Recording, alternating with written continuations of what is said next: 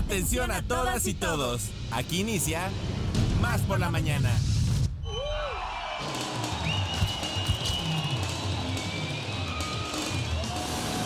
Más por la mañana.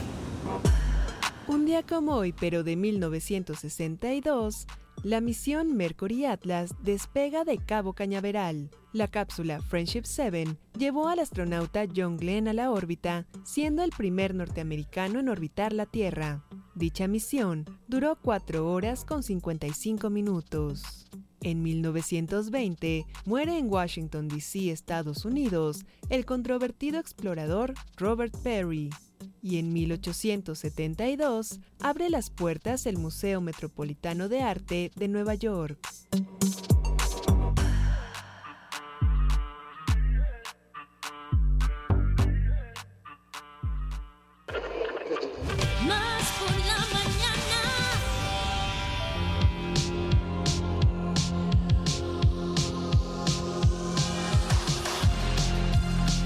Placer saludarles esta mañana de martes. De verdad les damos la bienvenida. Gracias por preferir Más por la mañana y por supuesto toda la frecuencia de Radio Más y sus contenidos. Soy Eliana Quiroz y por supuesto que estoy muy feliz aquí empezando este programa con equipo completo. El día de hoy estamos en cabina. Alita Mota, por supuesto que ya están aquí comandando los barcos, ya saben ustedes, de este gran programa. También por supuesto está Josu de la Fraga. Le damos la bienvenida también a Cristi Fuentes y le agradecemos que esté aquí también. Gracias a ellas que se escuchan nuestras voces. Lalo, que también está aquí como siempre auxiliándonos. Y si supieran ustedes, amigas y amigos, la iniciativa que tiene este muchacho, de verdad es un, es un mini pulpo. Podríamos decir que es un mini pulpo de la producción. Así es que muchas gracias a Lalo. Y ya escucharon ustedes esa vocecita que me alegra todas las mañanas. ¿Qué más, más? ¿Qué haría yo sin su ánimo? ¿Qué haría yo? Si, es como el tecito calientito de las mañanas que me hacen que me despierte, mi queridísimo Alex El Pibe Enríquez. ¿Cómo estás, amigo? Muy bien, amiga, muy, eh, muy contento de estar aquí contigo, con todos ustedes, con nuestra producción de lujo, equipo completo, alineación de, de lujo. Y bueno, pues esperando que las personas se queden con nosotros hasta las 10.55 de la mañana. Me encantó tu suéter, ya te lo floreó mi queridísimo Enrique Ceja, pero eh, pues el día que lo vayas a atender, me dices exactamente, ¿eh? porque aquí Radio Televisión de Veracruz, ustedes no están para saberlo ni yo para contarlos, como dice la chilindrina, pero un microclima. Un microclip. ¿no? Allá afuera está bien soleado, pero aquí y la sombra y el pasillo este, qué barbaridad, qué frío hace. Quédense con nosotros, eh, de verdad que nuestro programa del día de hoy esperemos que sea de su agrado y por eso hay que empezar mandando saludos radiofónicos. Efectivamente, saludos muy cariñosos a los 212 municipios que conforman nuestro hermosísimo estado y a nuestros vecinos, por supuesto también los ocho estados con los que tenemos la fortuna de hacer frontera. Ya saben que les enviamos un abrazo muy veracruzano y no se nos olviden todas aquellas personas que nos escuchan en el extranjero. También decirles que les mandamos ese cachito de Veracruz con pues, todo nuestro cariño y todas nuestras mejores intenciones. Oigan, tenemos por supuesto teléfonos en cabina, pueden empezar a comunicarse ya con nosotros 22 88 42 35 07 y también por supuesto pueden comunicarse al 22 88 42 35 08. Claro que sí, comadre, y viene el WhatsApp más rápido del oeste, 2288 4235 07. Me encantan esos gritos, están fabulosos. Sí, Hasta me ay, ya me equivoqué en algo. Ah, perfecto, no, fiuf. 2288 4235 07 para que ese teléfono parece carpintero, porque hace ring, porque hace ring. Así es de que no pare de sonar y también los podemos leer en las redes sociales. Así es, redes sociales, Facebook, X, Ins- Instagram y por supuesto TikTok nos van a encontrar como arroba Radio Más Claro que sí, comadre. Y si no nos están escuchando a través de la magia del FM, lo pueden hacer a través de la red de redes internet en Tuning Radio o www.radiomás.mx. También, ¿dónde nos pueden volver a escuchar? Ok, pues ustedes pueden escuchar más por la mañana en SoundCloud, también por supuesto en Spotify y en Apple Music, así es que si hay una sección que les encantó, bueno, pues pueden volver a escucharla. Creo que ponen los programas un día después de que... ¿no? Aproximadamente, Entonces, sí, sí, sí. Rapidísimo pueden ustedes volver a consultar toda la información que tiene este programa. El día de hoy, comadre amigos, estamos celebrando Día Mundial de la Justicia Social y el Día Internacional del Gato para todos aquellos amantes a, a los, a los gatos, como eh, mi queridísima Ile Quiroz, por supuesto, como Denise Sánchez Rosas y como otras eh, compañeros que eh, estén, eh, que tengan su gato y que nos estén escuchando, pues, eh, pues rápidamente les mandamos un fuerte, fuerte, fuerte abrazo, comadre. Menú del día de hoy. Bueno, pues el día de hoy tenemos una batalla de rolas que esperemos los ponga a bailar, aunque también hay una tiene una parte romántica y sensualona. Tenemos, por supuesto, diversas entrevistas y ya se encuentra aquí con nosotros nuestro queridísimo Enrique Ceja con su sección cultural. Claro que sí, y después de Enrique Ceja, que el día de hoy viene muy tranquilo, así lo percibo, bueno, pues también estará con nosotros Gumaro García, más por Veracruz, ya se la saben, Almita Espinosa, eh, por parte de la editorial de la Universidad Veracruzana, Batalla de Rolas y muchas otras cosas más, para que no se vayan y estén con nosotros el día de hoy. Así es que empezamos este programa diciéndoles que somos Radio Más, somos más por la mañana y así comenzamos. ¿Un cafecito? Un consejo. ¿Una idea? Un contacto. ¿Una sorpresa? ¿Qué tal? Una respuesta. Estamos aquí para servirte. Como fuente de información. Como inspiración. Como referencia. Como puente para comunicarte con más personas. Y como bocina para escuchar tu voz. Más por la mañana. La radio te sirve. Más por la mañana. Comenzamos. Libros, series, películas y más. Más por la mañana con Enrique Ceja. Más por la mañana con Enrique Ceja. Con Enrique Ceja. Con Enrique Ceja.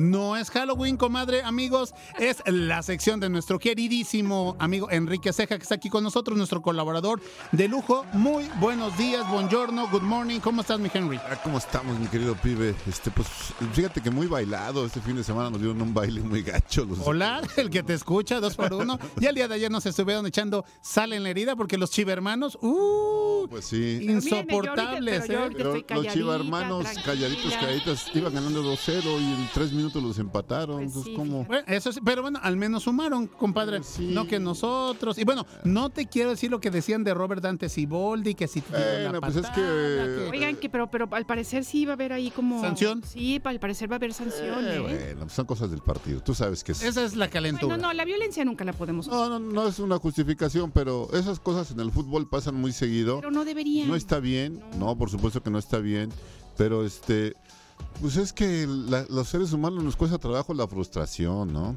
Pues sí, pero... pero Todos sí, estábamos frustrados, todos los tigres, sí, pero no... pero la verdad es que sí es muy lamentable lo que hizo Eso. Robert Dante Estamos Siboldi. de acuerdo. Sí, Bien. no, no, no, no, no lo vamos a justificar. Oigan, fíjense que en los 60, en los 66 más o menos, el director francés Robert Bresson presentó su cinta Au azar Baltasar, que quiere decir como al azar Baltasar, acerca de la inocencia perdida vista a través de los ojos de un burro. Jean-Luc Godard, el, el genial director francés, el, el- el- el fundador de la Nouvelle Vague, dijo sobre esa película que era como ver el mundo en una hora y media. Eh, además, le decía a Robert Bresson que le agradecía por haber hecho algo que transformaba el arte cinematográfico. El mejor ejemplo de esta visión era el inicio de la película, en la que Bresson presenta un idílico momento, la ternura con la que el niño trata al burro protagonista. A través de la historia vemos cómo el animal se convierte en una especie de mártir, sufriendo silenciosamente por los pecados de los demás. Además, era una historia basada en, un cuento de Fyodor Dostoyevsky. O una, una película bastante fuerte. Ahora el veterano director polaco Jerzy Skolimowski nos presenta junto a su co-guionista Eva Piaskowska una producción emparentada directamente con la cinta de Bresson que se llama EO, un burro como el que llevó en su lomo a la Virgen María Belén, que trabaja en un circo hasta que unos animalistas logran que sea liberado entre comillas, alejándolo de la única persona que parece prodigarle cariño y respeto, su compañera de escena Cassandra, interpretada por Sandra Drismalska. A partir de ahí, el burrito se encuentra con toda una serie, una fauna de seres humanos violentos, desde hooligans futboleros hasta traficantes de carne, que ven en él a un salami en potencia, pasando por quien asegura haber comido cientos de kilos de carne, incluido la carne de burro. Es muy destacada la fotografía de Michel Dimech, quien nos regala imágenes potentes, llenas de ensoñaciones poéticas, enfocándose en los oscuros ojos de Eo, que parece comprender todo lo que ocurre alrededor sin un ápice de juicio. Sin tomar partido por los conceptos del bien y el mal inherentes a los humanos, él es un simple burro, una bestia de carga. Su punto de vista sobre lo que vive es un misterio, un animal ante la cámara que no actúa, es solo él mismo. Hay varias tomas donde se refuerza la idea de la santidad del animal, un alma tocada por la trascendencia. En la historia hay imágenes que recuerdan el viaje de Orfeo al inframundo o a Don Quijote cuando se detiene frente a un gigantesco molino de viento, quizás a la espera de Sancho Panza. Siendo esta una cinta en la que las palabras no son tan importantes como las imágenes, apoya muchísimo el trabajo del músico Pavel Mikietin, un paisajista sonoro insuperable, acercándonos aún más a la visión de este burro que ve la locura humana en todo su oscuro esplendor desde su innata humildad, elevándose por encima de la codicia y la vanidad que, por supuesto, nos rige a los seres humanos. Y nos obliga a reflexionar, a preguntarnos qué tanto de todo lo que, de lo que vemos en la pantalla existe en nuestro interior. Una cinta sentimental e irreal al mismo tiempo, imbuida por un crudo pesimismo. Un último comentario. La aparición repentina y siempre agradecible del ícono francés Isabelle Huppert sirve para recordarnos lo absurdo que es el comportamiento humano. Ah, y estaba a punto de olvidar mencionar esa inquietante secuencia digna de ciencia ficción, de una película de ciencia ficción, de un robot corriendo a cuatro patas. Esta es una película de arte realmente muy bonita visualmente y la historia es realmente muy bonita también y está en movie. En Movie que ya nos comentabas, Henry, hace un par de semanas que ahorita está, en oferta. En oferta, ¿no? Un descuentón que vale la pena y es esta plataforma que tiene opciones de cine de arte. pero muy buenas, ¿eh? Muy, muy buenas. Este, ¿Da tiempo del otro? claro que sí. Fíjense que este... Sar, este es su programa hoy. Sar Amir Ebrahimi es una actriz iraní que fue la sensación en el Festival de Cannes del 2010 cuando fue reconocida como mejor actriz gracias a su trabajo en la cinta de Ali Abasi, Holy Spider, un thriller basado en un caso real sobre un asesino serial de trabajadoras sexuales en la ciudad de Mashhad, una cinta en la que se disecciona a la sociedad iraní, sus estructuras patriarcales, la forma en que juzga a las mujeres ante cualquier signo de rebelión. Ahora la actriz ha vuelto a ser noticia porque alguien a quien ella consideraba su amigo ha filtrado un video íntimo en la que aparece teniendo relaciones con su pareja, un video que debido a su fama es vendido en todo el país de Medio Oriente como pan caliente. Pero el problema mayor que le ha causado esto es que enfrentó la posibilidad de ser encarcelada debido a que en Irán el sexo fuera del matrimonio es ilegal. Afortunadamente no llegó a pisar la cárcel, pero la actriz sabe que no podrá volver a actuar en ese país nunca más. Cualquier parecido con lo que se denunciaba en Holy Spider y la situación personal que enfrenta no es en absoluto coincidencia. La policía en la película se hacía de la vista gorda con el asesino porque al atacar únicamente a trabajadoras sexuales consideraban que más que crímenes se trataba de una limpieza moral con el argumento religioso, por supuesto, de que Mashhad es una ciudad sagrada en Irán.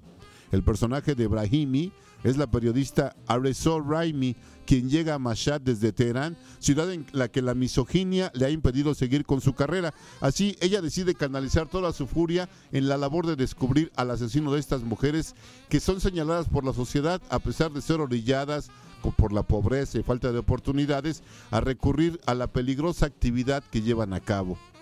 Haciendo una comparación de su situación actual con el personaje de la película, la actriz Ebrahimi piensa en la vida como una aventura que es un constante caer y levantarse.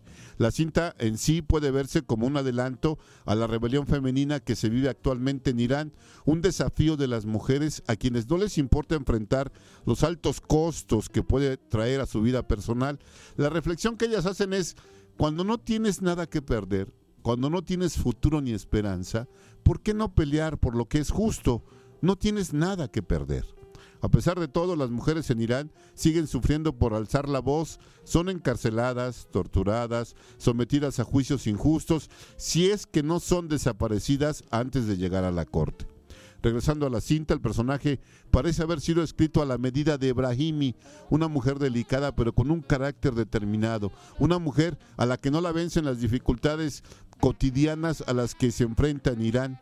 La película fue rodada fuera de ese país, sobre todo por la descripción que hace de las autoridades iraníes, una policía que se apega más a la religión que a las leyes. Además, la historia exigía que apareciese a cuadro con el pelo descubierto, algo intolerable para una actriz iraní. El actor que personifi- personifica al asesino llamado Mehdi Ballestani también arriesgó su vida. Actualmente no puede volver a Irán. No tiene papeles, no tiene trabajo. Participó en la cinta para conseguir el objetivo mayor de denunciar la situación de desigualdad que padecen las mujeres de su país. Ebrahimi y Mehdi Ballestani saben que la película difícilmente hará cambiar de actitud al régimen iraní. Saben que a cada paso que dan surge un nuevo problema, con cualquiera, un vecino, alguien a quien creían su amigo. Parece exagerado, pero es un retrato muy cercano a la realidad. En una escena de la historia, cuando la periodista se hace pasar por prostituta y le preguntan su nombre, ella responde que se llama Sara y ahora que vive fuera de Irán es el nombre que Ebrahimi utiliza. ¿La razón?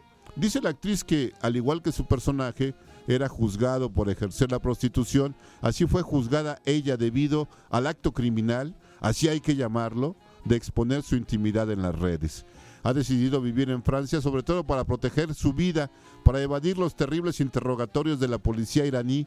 Después de un año sin trabajo, sin dinero, sobreviviendo gracias a sus amigos en su nuevo hogar, está filmando una nueva cinta sobre una chica afgana que quiere escapar hacia Europa. Una historia que obviamente le toca de forma muy personal.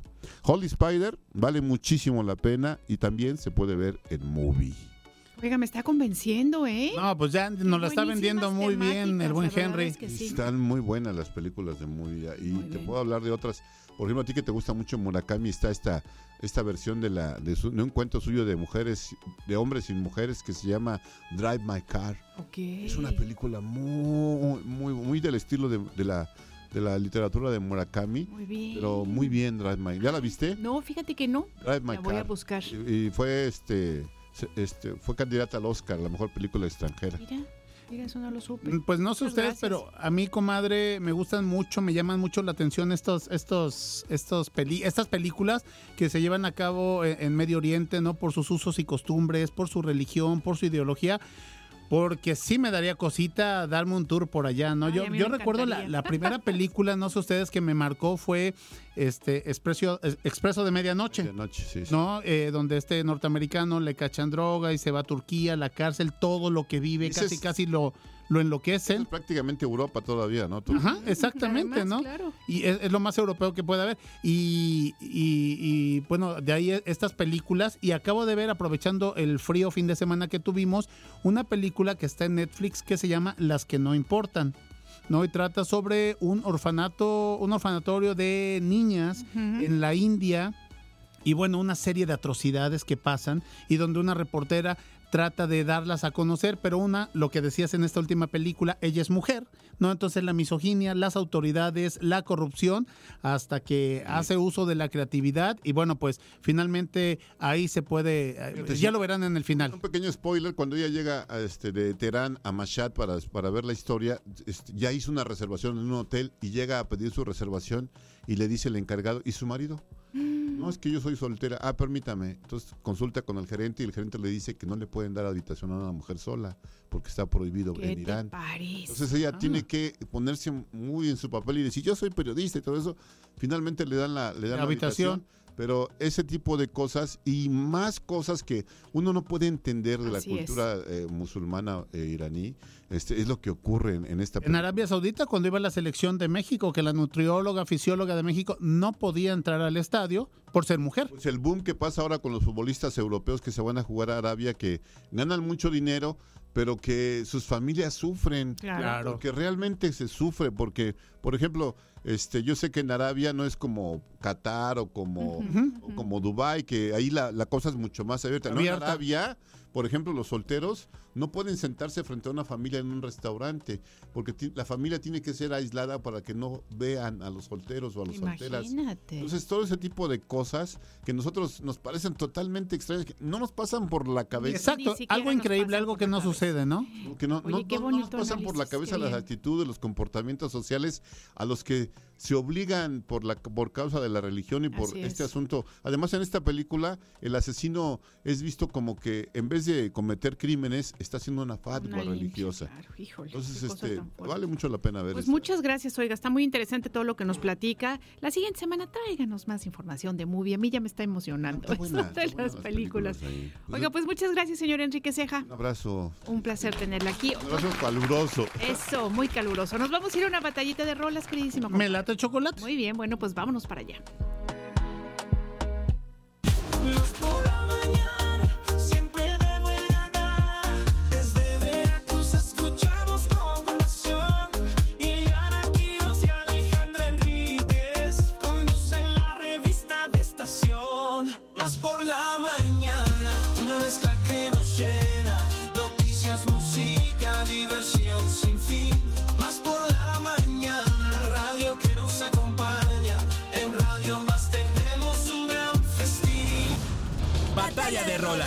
Telefónica en cabina. 2288-423508. Y 2288-423507. O mándanos un WhatsApp. Al 2288-423507. Que comience la batalla de rolas.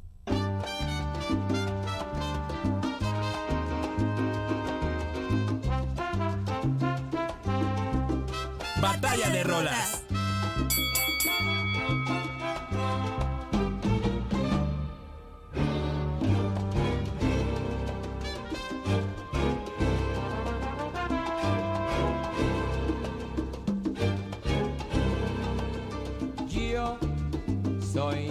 cantante.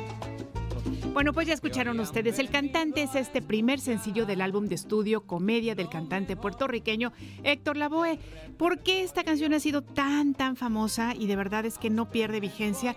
Bueno, pues ustedes dirán por qué. Fue escrita por Rubén Blades y además producida por Willy Colón. O sea, nada. ¿Qué más podíamos esperar, no? Ah, pues ya vámonos, apagamos las luces y vámonos. Una gran canción que fue lanzada en el año de 1978, de verdad siendo muy, muy exitosa. Y fíjense que esta canción revivió la carrera de Lavoe y lo hizo merecedor de su apodo como el cantante de los cantantes. Así es que bueno, esta es mi propuesta esta mañana. Esta hay que decirles una propuesta además de eh, nuestro queridísimo Huracán Deportivo. Erasmo eh, Hernández de Menegui. Ah, creo que no fue Edgar. Bueno, cualquiera de los, dos? los dos. sí, sí, sí. Así es, así es que bueno, pues esta es la canción que defiendo el día de hoy y bueno, pues ustedes ya saben que pueden votar al 22 88 42 35 07. Oye, Héctor tú estás hecho siempre con hembras y en fiesta. Batalla de rolas.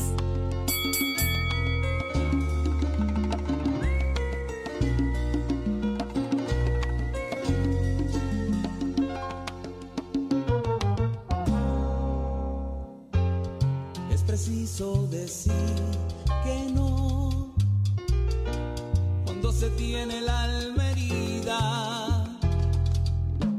bueno chicos, y aquí está mi propuesta musical para todos ustedes. Si me ves llorar a cargo de David Pavón. Esta salsa, platicábamos el día de ayer con los huracanes deportivos que hay dos tipos de salsa. Yo no lo sabía que es la salsa dura y la salsa sensual, ¿no? La salsa más sentimentalona, donde la mano va un poquito arriba de la cadera o por ahí más o menos, ¿no? Bueno, entonces platicábamos acerca de que las propuestas van de ese tipo de salsa. Eh, el tipo de la salsa del día de hoy es este más, más sensualona, más sentimental entonces dije yo, bueno, ¿por qué no esa canción de David Pavón? Si me ves llorar, un lanzamiento que fue en el año de el 2001 dentro del álbum Mejor que ayer. Y bueno, pues ya lo saben, este, este género musical de la salsa. Ah, rápidamente les comento hablar de David Pavón Figueroa, más conocido en el mundo musical como David Pavón. Nació en Puerto Rico el 20 de junio, el 20 de, junio de 1964. Él destaca como un gran artista de la música salsera durante su adolescencia adolescencia David Pavón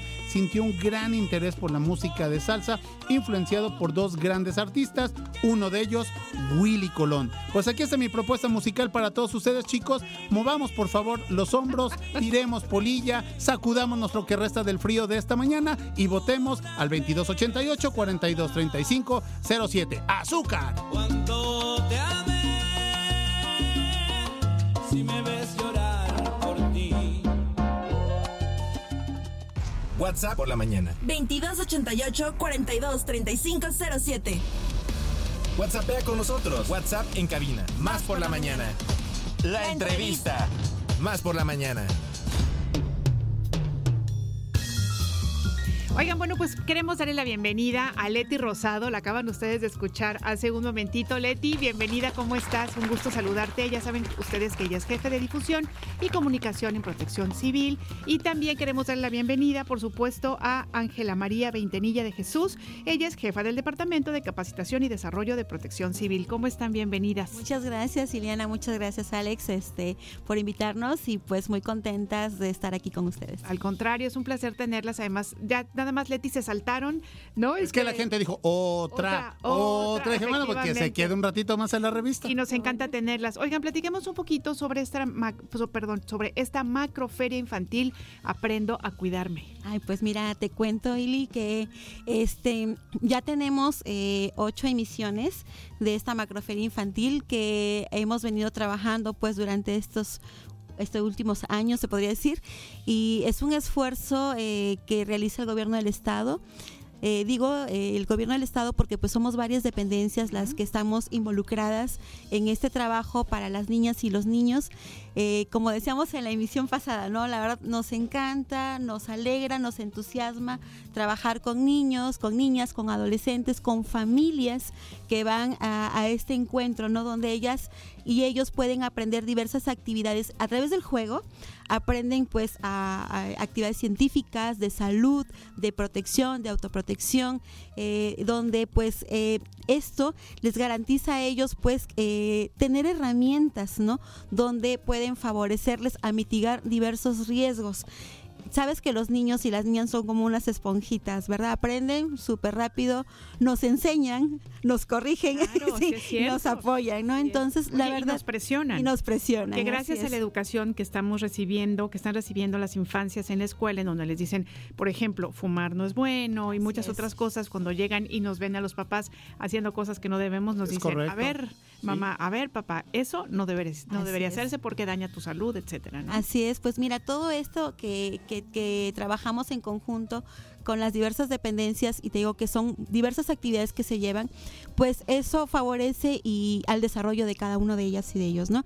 Eh, todas las dependencias, la verdad, eh, hacen un esfuerzo increíble y el trabajo que realizan con, con, los niños, con las niñas es maravilloso, o sea, aparte les transmitimos, ¿no? Esa alegría que nos dan y ellos la energía que, que nos que nos transmiten para poder hacer este este trabajo porque aparte de que les enseñan, ¿no? Eh, también llevamos regalitos para ellos y para ellos claro, se van súper contentas, la ¿no? La motivación siempre es importante. Claro, claro, ¿no? Entonces, la verdad, eh, hemos tenido mucho éxito, mucho éxito en todas las macroferias que se han realizado y pues esta no es una, ex una excepción, ¿no? Este, el municipio está, la verdad, apoyando muchísimo las sedes en Coaxacualcos, sí. no les había dicho, las sedes en Coaxacualcos, en el Instituto Tecnológico Superior, que es más conocido como ITESCO, uh -huh. ahí el, el doctor Maro, la verdad, eh, agradecerle por el apoyo, por prestarnos su casa y al municipio por todas las facilidades que nos está otorgando este, para el desarrollo de, de esta macroferia. Y pues eh, invitar a los municipios también de la, cercanos a, a, la, a la región que puedan asistir. Nosotros vamos a estar eh, desde el 28, ya me estoy adelantando, ¿eh? Adelante, adelante, me das micrófono y mira, nos me sigo. Nos encanta, trata. que se entrevistan me sigo, solas. Me sigo. sí, mira, este, el, el, día 28 de febrero iniciamos las actividades hasta el 2 de marzo. Empezamos eh, el 28 de febrero a las 9 de la mañana hasta las 5 de la tarde. Va a ser de miércoles a viernes en ese horario y el día sábado a, de 10 de la mañana a 5 de la tarde. Pues eh, que vayan las familias, que vayan las niñas, los niños, las escuelas, maestras, maestros, lleven a sus alumnos, por favor. Claro Porque además saben que realmente en el momento en el que las niñas y los niños pueden empezar a ser como un poquito más conscientes, entiendo que no de una manera alarmista, no es que tengan no. miedo ni mucho menos, más bien que empiecen a hacerse un poquito más conscientes de su entorno. Así es. Eso ayuda muchísimo a esto del autocuidado. Claro. Y hemos hablado muchas veces sobre lo importante que es la prevención. Así es. ¿no? Entonces creo que son actividades, además ya nos estás diciendo que son lúdicas, que va a haber regalitos, entonces qué bien que podamos acercar a las infancias para que justamente empiecen ya desde chiquitos y chiquitas a tener esta conciencia que les va a ayudar, ¿no? Finalmente a quitar todas estas, o bueno, a, tratar de evitar lo más posible situaciones complicadas. Mira, es muy importante que, que se creen estos espacios, ¿no? Porque ahorita, por ejemplo, un tema que tenemos muy, muy fuerte es el cuidado del agua, ¿no? Entonces también eh, está también el cuidado del ambiente, va CAEC, va la Procuraduría del Medio Ambiente, eh, trabajan estos temas para las niñas y los niños y la verdad que, que es muy interesante. Nos hemos fusionado, como te digo, varias dependencias, está la CEP, SECBER, IBJ, eh, CEDEMA, eh, CEDARPA, CEDESOL, este, la CEP, nosotros, Protección Civil, CIPINA, si omito alguno, discúlpenme, pero somos 15 dependencias que estamos, este, la Secretaría del Trabajo, eh, con actividades científicas y, y, pues todo esto es el equipo de Macroferia Infantil Aprendo a Cuidarme. Como le digo, la verdad muy contentas, muy contentos de que hayan este tipo de espacios donde podamos acercarnos a la niñez y podamos difundir esto, ¿no? Pues está muy bien y ojalá que muy pronto se pueda llevar, que sea como una feria itinerante, ¿no? Que pueda suceder en diferentes entidades de eh, Veracruz, ¿no? Estaría, estaría muy interesante. Sí, mira, ahorita hemos estado ya en Jalapa, en Tuxpan, Minatitlán, Pánuco, San Andrés, Tuxtla, Papantla, eh, Misantla y Córdoba. ya hemos estado en esos municipios.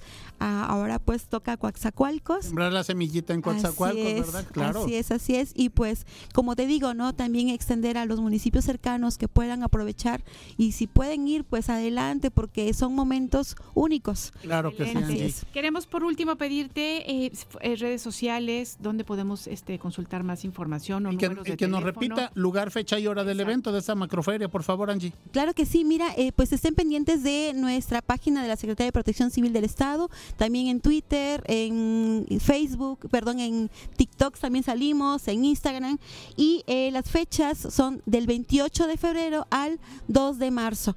Ahí los perdón, ahí decías, los de marzo, exactamente, ahí los esperamos, digo, ya es otro mes. Este, eh, no se olviden, ahí Macroferia Infantil, aprendo a cuidarme, vamos a estar también aquí en la radio, entonces este aprovechen a revisar las redes y este no se les olvide, del 28 de febrero al 2 de marzo los esperamos en Coaxacualcos. Muy bien, pues muchas gracias. Muchísimas gracias, chicas. Ya saben que estos eh, micrófonos están abiertos. Nosotros vamos a hacer una pausa y a toda la banda salsera que ya está votando, muchas gracias. Sigan votando que la batalla de rolas de el día de hoy está más que rica para bailar deliciosa. 9.31, hacemos una pausa y volvemos. Sentido común con sentido del humor. Más, por, la, mañana. En un momento regresamos.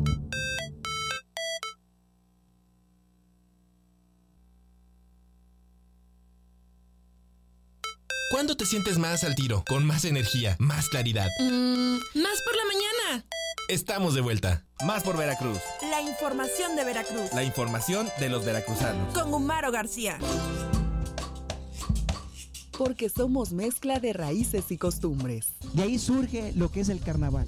Coyolillo es el pueblo donde surgen el carnaval.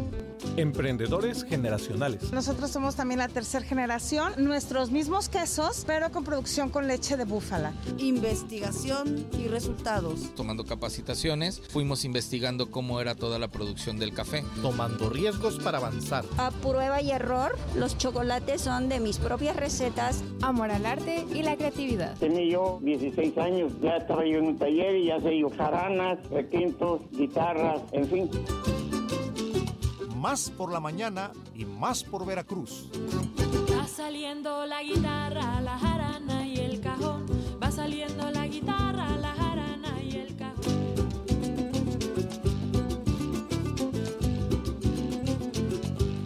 Y ya está con nosotros el buen Gumaro García, 9.37 de la mañana, más por Veracruz, Gu. ¿Cómo estás? Bienvenido a la cabina. Muy bien, aquí agradeciendo siempre el espacio y pues hoy tenemos, eh, creo que hay una lista ahí en espera de participantes y secciones. Casa llena, casa llena, casa llena tenemos hoy, querido Gu. Oye, pero además, pero quiero decirte que aunque sí es cierto que tenemos casa llena, cada sección es tan importante que le ponemos la atención de vida todo el tiempo. Y hoy contigo vamos a hablar de algo muy interesante. Sí, un lugar que la verdad eh, coincido con muchos en que cuando uno está ahí parado te dan ganas de sentarte y de que el tiempo eh, fluya y... Ponerte en modo avión. Y la verdad. Sí, claro.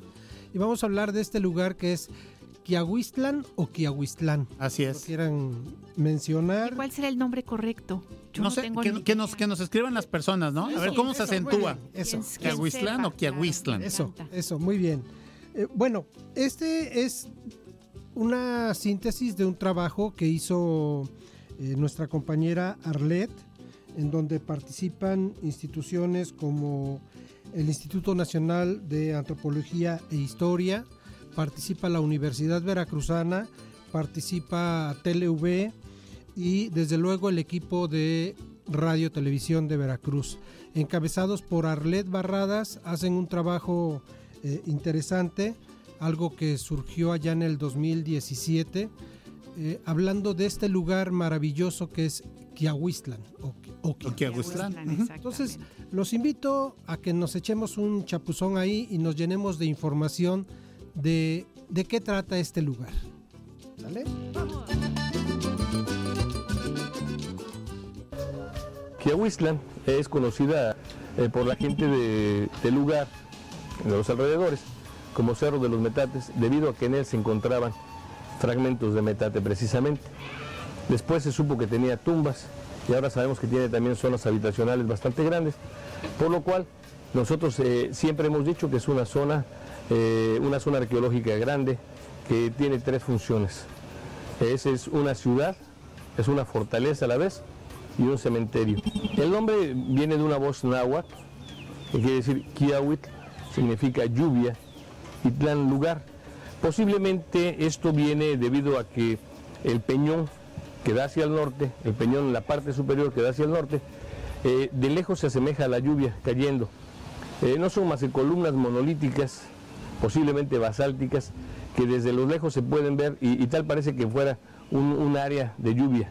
De ahí viene el nombre de Kiahuisla. En los años 90, el maestro Ramón con su equipo de arqueólogos, su equipo de investigación, pues encontró esto y esto es lo que a él fue dejando a propósito para que la gente, nosotros podamos entender, para poder ver cómo es que habían sido los sistemas constructivos. Kiahuistlan tiene una temporalidad del posclásico, pero de acuerdo con el maestro Ramón Arellanos, si ustedes notan, a diferencia de, de Zempoala, ese lajeado, ¿verdad? Es una piedra trabajada, está bien cariada. Eso indica que esa técnica simula o va más a lo tolteca, es decir, al, al, periodo clásico. Entonces quizás Kiahuistlan tuvo su origen durante el clásico terminal. Entonces cuando llegan los españoles, esta estructura no la ven, ¿sí? Esto ya estaba tapado y aquí habían rellenado. Esto es el trabajo de la arqueología, esto es lo que demuestra la arqueología.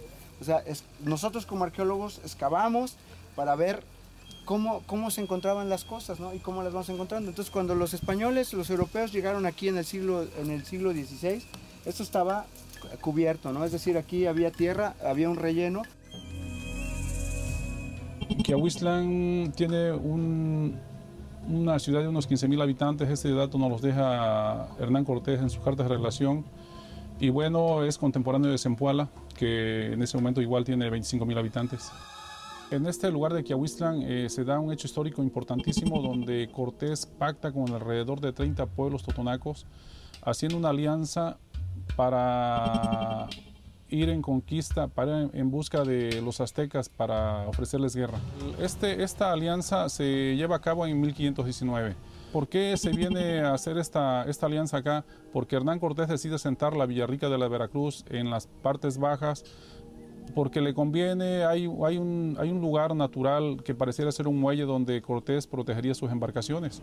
Entonces, bueno, eh, esto le agrada a Cortés y por eso decide hacer esa alianza con, los totonacos para asentar la Villarrica de la Veracruz ahí, cosa que había hecho en documento la fundación en las playas de los Arenales de San Juan de Ulúa. Bueno, Kiahuistlan es uno de los sitios eh, más interesantes de las culturas prehispánicas. Eh, es el único cementerio, ciudad cementerio, reconocida eh, en las culturas anteriores a la llegada de los españoles. Las tumbas de Kiahuistlan son únicas en el mundo.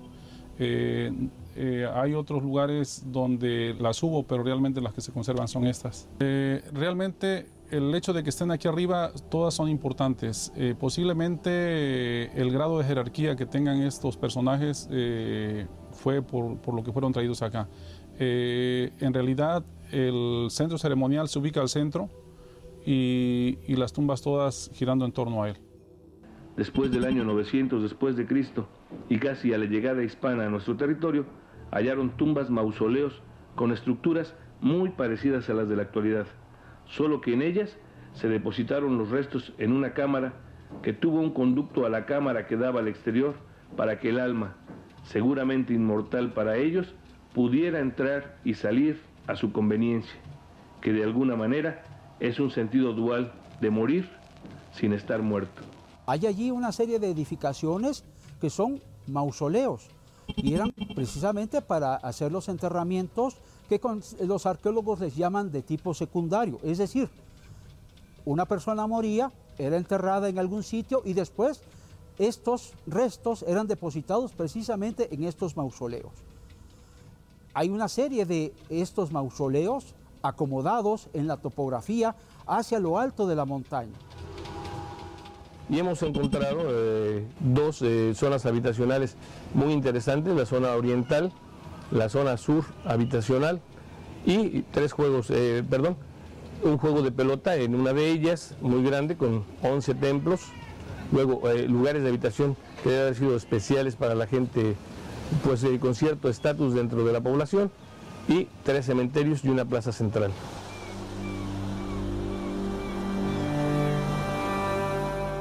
Al remontar el curso de los siglos, ¿cómo podrían no ser excelentes guías las civilizaciones? En efecto, con sus ciudades milenarias, las civilizaciones atraviesan el tiempo, triunfan sobre lo duradero. Mientras pasa la película de la historia, ellas se mantienen imperturbables, continúan como dueñas de su espacio, ya que el territorio que ocupan puede variar en sus márgenes, pero en el corazón, en la zona central, su dominio, su sede, siguen siendo los mismos. Fernand Brodel.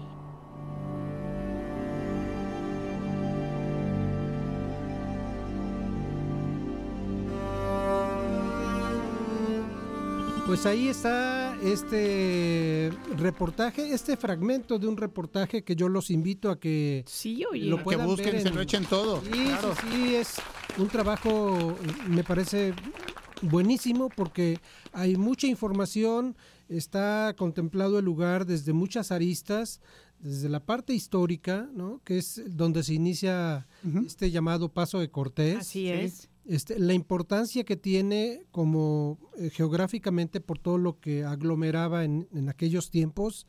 Y, y yo, y, y hay un dato, por ejemplo, este de que cómo es posible que en Zempoala había en ese tiempo 15 mil habitantes, ¿no? Claro. Este, o sea, eran lugares una metrópoli. grandes, ¿no? Sí, definitivamente. Y además claro. ahí en este cementerio que ahora vemos, Sí.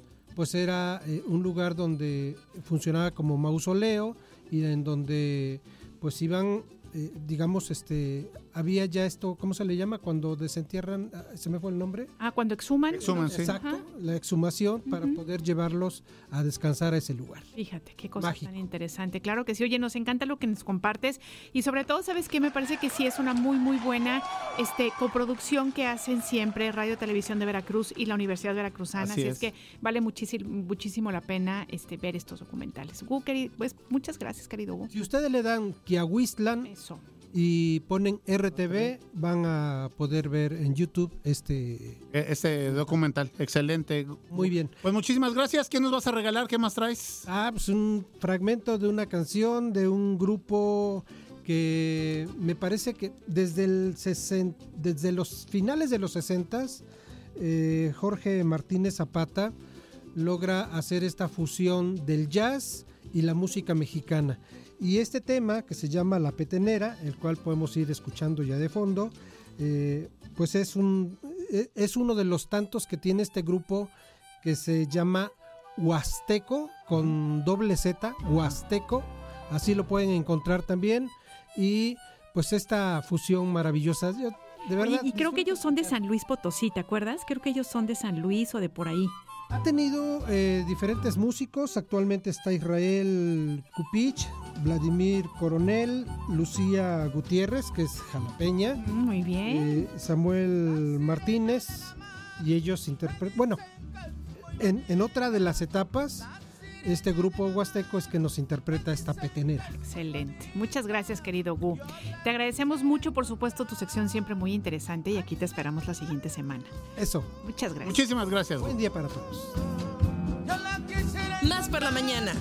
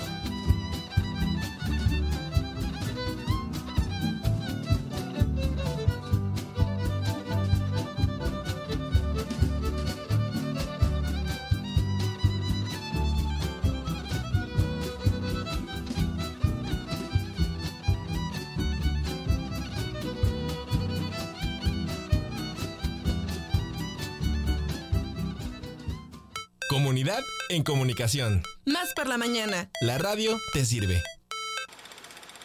Cartelera cultural. Más por la mañana. Cartelera cultural.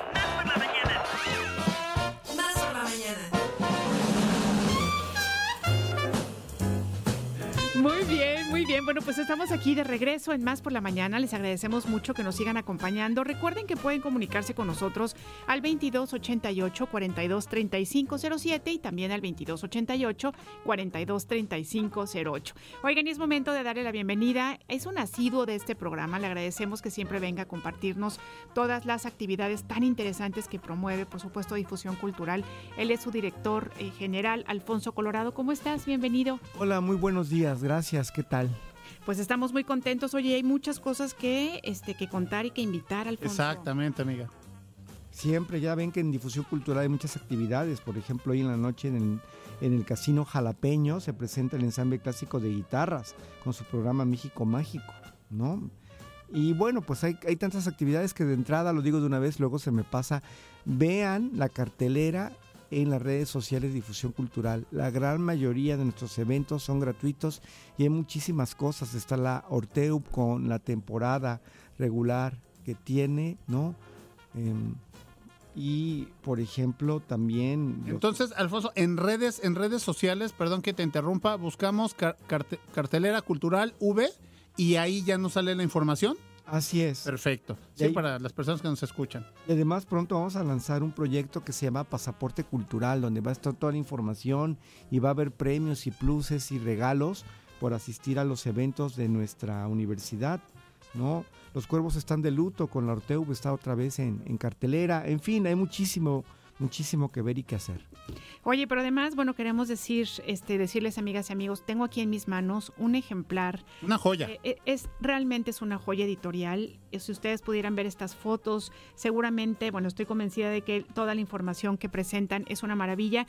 Y me estoy refiriendo a este libro Armando Manzanero, ¿no? Alfonso, cuéntanos un poquito cómo es que se, cómo es que se presenta este, este gran libro, porque de verdad es, es una joya.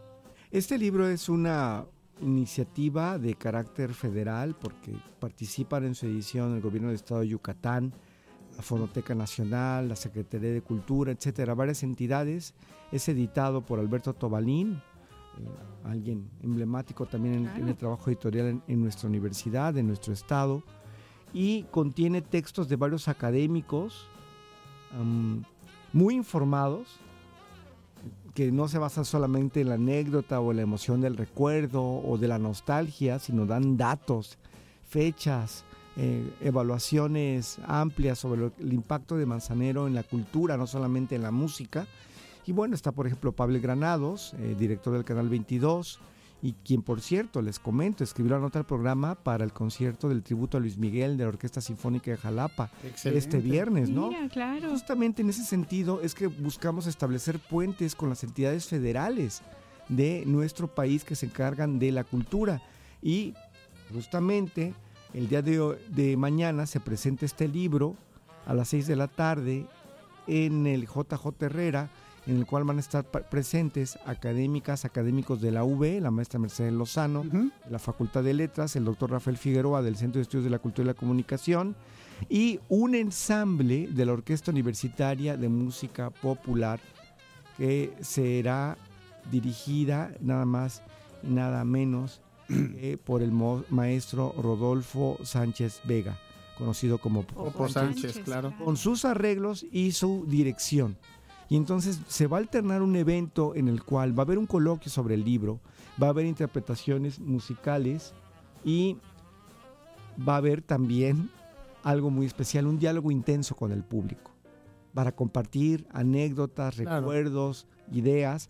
Y tenemos un invitado muy especial, el maestro Miguel Villicaña, quien fue pianista de Armando Manzanero durante las últimas décadas de su vida. Su Bueno, imagínate que no tiene que compartir, Alfonso. Arreglista y pianista. Lo vamos a tener aquí en Jalapa, ni más ni menos. Oye, pero además decir de Armando Manzanero que, bueno, por supuesto que yo de verdad creo que no hay nadie en este estado de Veracruz de los 15 años en adelante, inclusive tal vez menos, que no conozca una canción de Armando Manzanero, ¿no?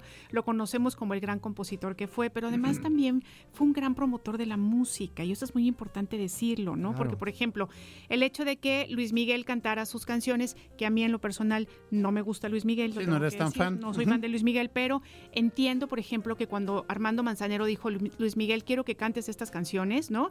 Este, es, es- es- lo estaba haciendo como para poder hacer, em, pues como que, como que se conociera más en otras edades, en otros círculos, ¿no? Que se conociera esta gran, maravillosa música del bolero. Entonces yo creo que es como, como si fuera un- como una, una suerte de educador musical. Sí, un, un hombre musical en muchos sentidos, porque fue también, además de compositor e intérprete, productor. Además, exacto. Fue productor de los discos de romance Luis Miguel, que no solamente es que tuvieron un inmenso impacto, sino volvieron a colocar el bolero en primer plano. Y la música, por ejemplo, de los tríos, etcétera. O la versatilidad también. ¿Por qué? Porque él fue el compositor de una canción que no asociamos a Manzanero, pensamos en boleros o en baladas. Él compuso Eddie Eddie Exactamente. para Angélica María. Eddie Eddie, claro que sí. fue una- ocupó el primer lugar y bueno, pues también en esos ámbitos incursionaba. Y podríamos seguir hablando de otras cosas. Él a- a- apoyó, por ejemplo, mucho la música tradicional yucateca, organizó festivales. Fue algo muy, muy variado y justamente este tipo de presentaciones sirven para reflexionar sobre, esta, sobre este tema al mismo tiempo que se escucha música y que se hace un ritual colectivo de compartir esto. Porque algo muy importante, hablamos del bolero y de la música y de somos novios y contigo aprendí y esa tarde vi llover y rápido recordamos al novio o novia de la secundaria, el que no nos Sí, hizo claro. caso cuando nos dijeron adiós. No es cierto, mi amor, no es cierto. Eso le pasa a Alfonso, a mí no, mi amor. Y sí, claro que hay una parte de eso, pero hay otra que tiene que ver con un contexto más amplio, histórico, político, social, como en el México de aquellos años, como en la industria radiofónica y discográfica en aquellos años, cómo eran los hábitos y costumbres familiares, sociales, de pareja, los protocolos, ¿no? Todo esto es lo que tenemos que ver y que debemos saber que no es solamente anecdótico, sino es una forma de conocimiento que nos ayude a entender la sociedad, la Absolutamente. historia, la política, la economía, muchos aspectos del México del siglo XX. En ese sentido, lo que busca la Universidad Veracruzana a través de estos eventos de vinculación es justamente ofrecer una oferta diferenciada. Tenemos grupos artísticos, tenemos académicos y podemos traer esto pero de una manera distinta. Así es, así es. No como una empresa discográfica, no como un canal de televisión, No como una simple presentación editorial. no como Una, una, una presentación confinada a un recinto universitario al que solamente van académicos o alumnos. No, esto es para el público en general. Entonces invitamos a la gente a que esté, además es entrada libre.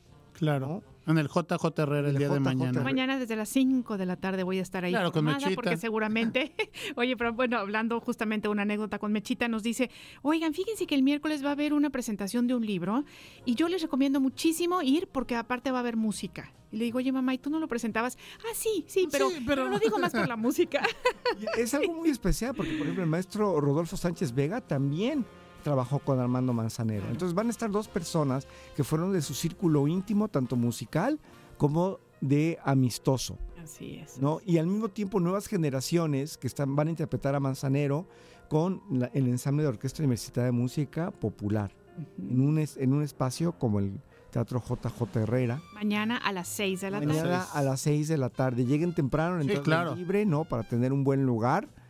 Y eh, sigan pendientes de todas las actividades. Ya inicia Música y Contexto, el sonido como historia, el 28. Que ya es el tercer ciclo. El tercer ciclo, ¿Verdad? con un concierto llamado Cuco.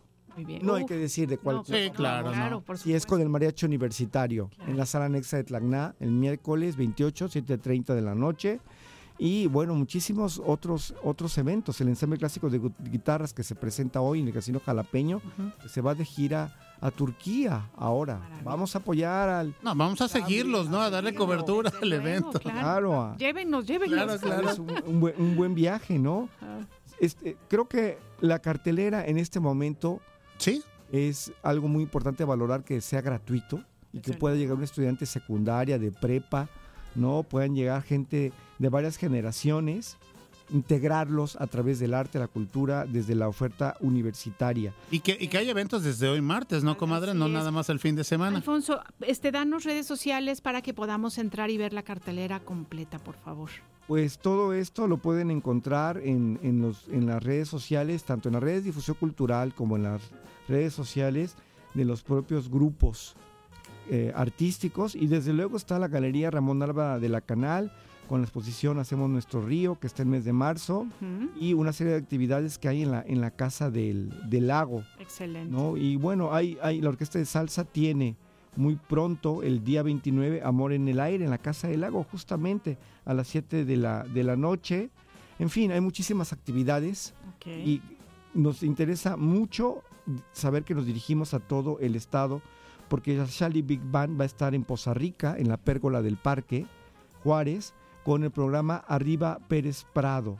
Un saludo muy cordial para Poza Rica el miércoles 21 a las 5 de la tarde. Muy bien. Con una charla previa a cargo del maestro Rafael Briones. Que eso ¿no? enriquece más. Exacto, para hablar de aquel contexto del México de los años 40, ¿no? En, en fin, Fabuloso. Oye, hoy es Alfonso Santa Claus Colorado, ¿eh? Exactamente. Porque nos trajo para dar y regalar. Muy bien. Que vuelvan. Y que Ah, sí, regreses muy pronto para estarnos recordando todos estos grandes eventos que de verdad Difusión Cultural Gracias. cómo trabaja.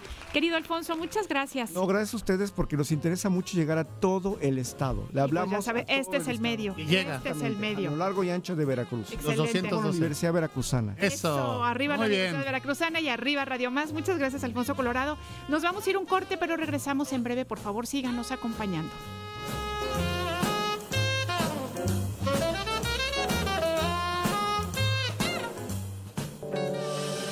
Te sientes con más capacidad de raciocinio? Más por la mañana. En un momento regresamos.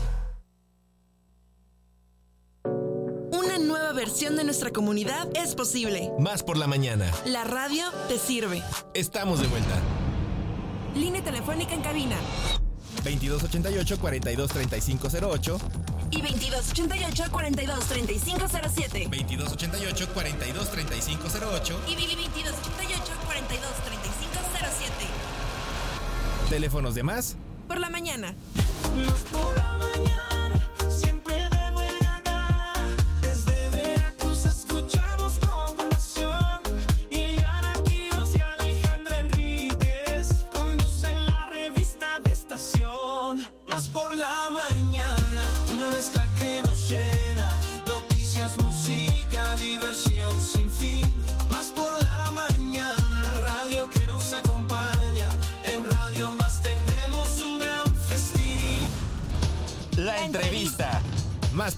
Más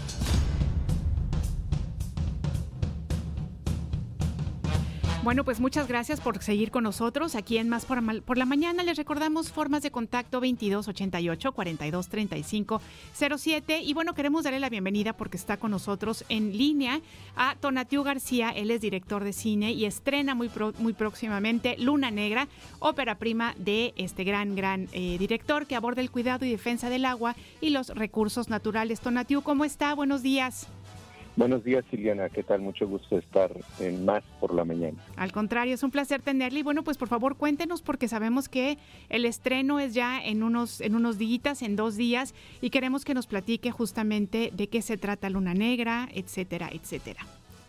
Pues mira, Liliana, Luna Negra regresa después de haber tenido un recorrido en festivales con varios eh, premios y varias nominaciones, más de 40 nominaciones en festivales, la película veracruzana Luna Claro, Negra. qué orgullo. Y 35 premios en diferentes categorías, mejor dirección, mejor película, mejor película extranjera, mejor actriz, mejor banda sonora, mejor diseño de producción, mejor fotografía, mejor actor de reparto, mejor drama, es decir, viene con un pedigrí, con un reconocimiento in- internacional, eh, nos podemos sentir muy orgullosos. Y finalmente llega a la gran pantalla en circuito comercial en salas de cine aquí en México, en Veracruz.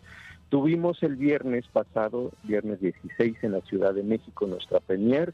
Se presentó ante la prensa, directores, productores, eh, actores, actrices. Hubo muy buena crítica, muy buena recepción de la película. Fue un éxito.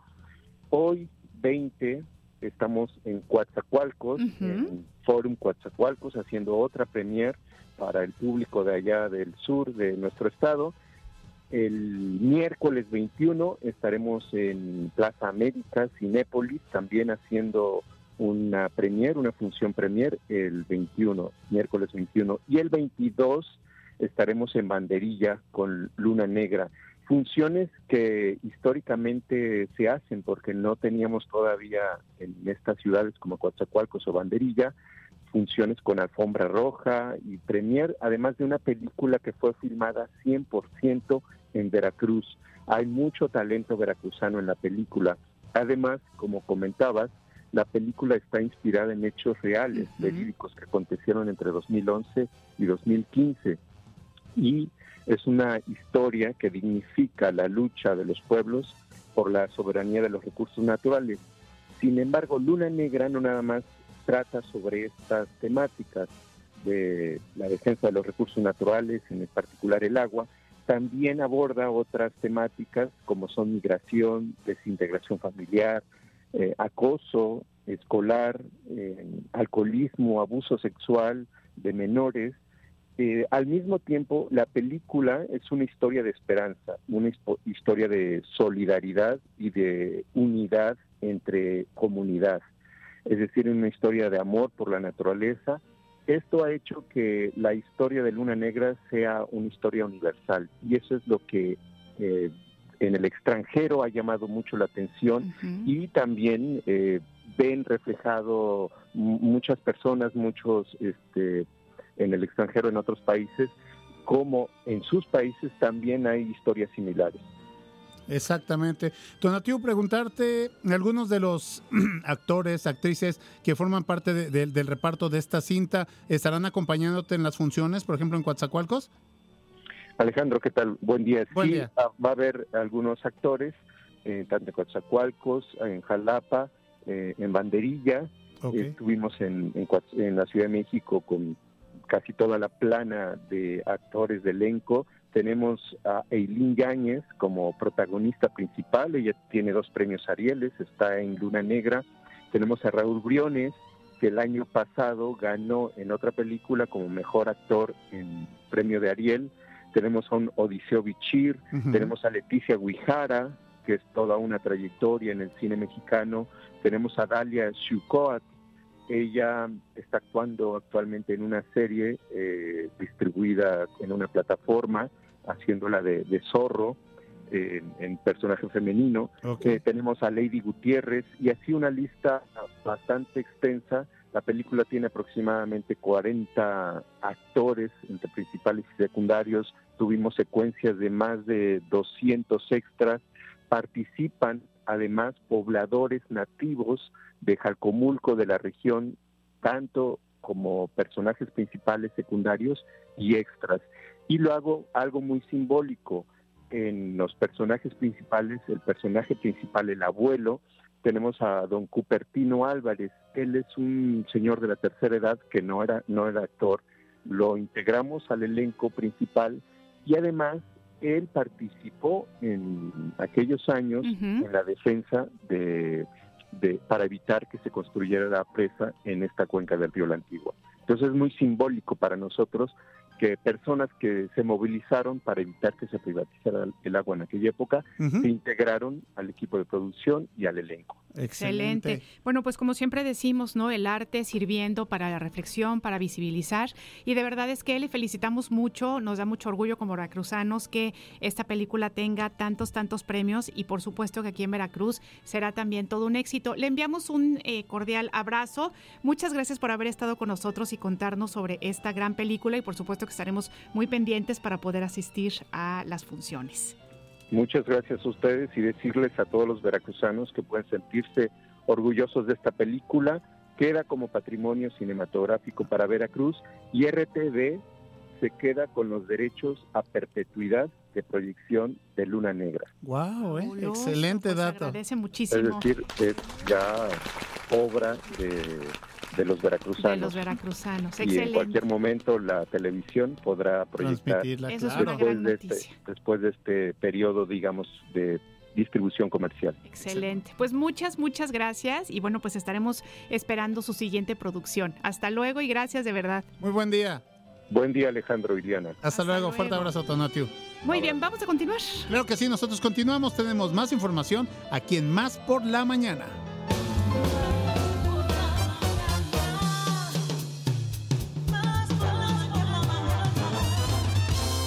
La dirección editorial de la Universidad Veracruzana, Presenta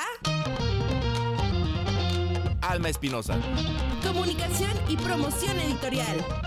En Más por la Mañana. Alma Espinosa.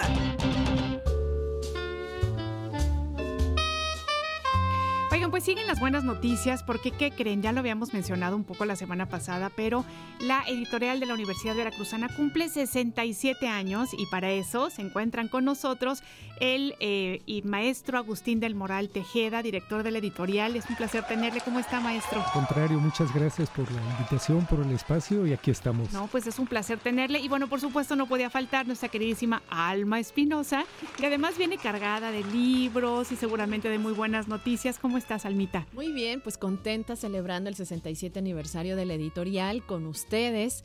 Y bueno, pues también trajimos pues regalitos y muchas, muchas buenas noticias. Excelente. Maestro, quisiéramos empezar con usted, que nos cuente un poco sobre, bueno, pues todo lo que es relativo a la editorial, que nos hable a lo mejor de este, los lanzamientos de la librería en línea, ¿no? Cómo tenemos que empezar a adaptarnos a los nuevos tiempos, ¿no? Y entonces empezar a, a considerar estas nuevas, digamos, formas de publicación en las que hay, este, ya sabemos que a mí me encanta esto de la descarga, ¿cómo, cómo es este que es? Descarga digital. Ah, Acceso abierto. Acceso Acceso abierto. Etcétera, etcétera. Cuéntenos un poquito. Bien, bueno, pues este es un trabajo que se viene realizando desde hace varios años, es todo un equipo eh, muy profesional. Ahí participa nuestra compañera Alma Espinosa, participa Jesús Guerrero, Aida Pozos, eh, Lisette Pedregal, eh, Magdalena Cabrera. Y bueno, es, la idea es esa, digamos, tener en un solo espacio todo lo que tiene que ver con los libros de la, de la editorial de la Universidad Veracruzana, ¿no? Lo que usted mencionaba, descargas en acceso abierto, pero también impresión bajo demanda. Eso, eso me eh, demanda. y Ajá. la posibilidad de vender lo mismo un libro impreso que una edición digital. ¿no? Entonces todo esto de conjunto, eh, el día de hoy precisamente se lanza ya, digamos, la, al público en general. Mediodía estará lista. Uy, qué emoción. Sí, ¿no? Entonces, bueno, esa es la idea. Alma, no sé si quieres eh, completar la idea de este proyecto. Sí, bueno, pues librería.v.mx que estará disponible a partir de las 12 horas. Eh, es un espacio, como bien mencionaba el maestro Agustín, donde podrán encontrar eh, los libros físicos, bueno, nuestro catálogo histórico, los libros físicos e impresos que tenemos eh, disponibles a la venta, los libros digitales que son EPUB, que los pueden eh, adquirir y pueden leerlos en cualquier dispositivo, en, este, en este formato que es muy amable, que vas pasando la hojita y te va mostrando cuánto, cuánto de El avance, ¿no? avance has, le- eh, has leído. Eh, también están los libros en acceso abierto, que en su mayoría son PDFs. Eh, pueden leerlos en línea o pueden descargarlos. También está eh, la impresión bajo demanda, que recordemos que es esto que no, nos ahorra el stock y que es la impresión justo cuando ya lo compras, ¿no? Y es el envío. También tendremos ahí eh, próximamente los audiolibros que estaremos produciendo. Ya llevamos unos poquitos. Todavía hoy les lanzaremos uno, pero ya en el transcurso de los meses vamos a estarles subiendo más audiolibros. Y bueno, pues este tenemos también en este, en este librería.v.mx tendremos una sección de blog donde vamos a tener eh, noticias, eh, enlaces de interés. Entonces, bueno, pues ahí estaremos como muy, muy conectados con todo el público. Y es un proyecto, como bien mencionaba, de un equipo grande de desde hace muchos años que eh, busca darle una mayor visibilidad a los libros de la editorial de la Universidad Veracruzana, no solamente en Jalapa, no solamente en Veracruz, sino en todo el país, en el continente y en el mundo. Entonces eh, podemos hacer envíos a todos lados y, y nuestros libros los pueden adquirir desde cualquier parte del mundo. ¿Qué tal, eh? ¿Así o más completos? Maestro, háblenos un poquito justamente sobre estos nuevos títulos. Eh, siempre o constantemente están ustedes como incursionando nuevos temas, nuevas colecciones, ¿no?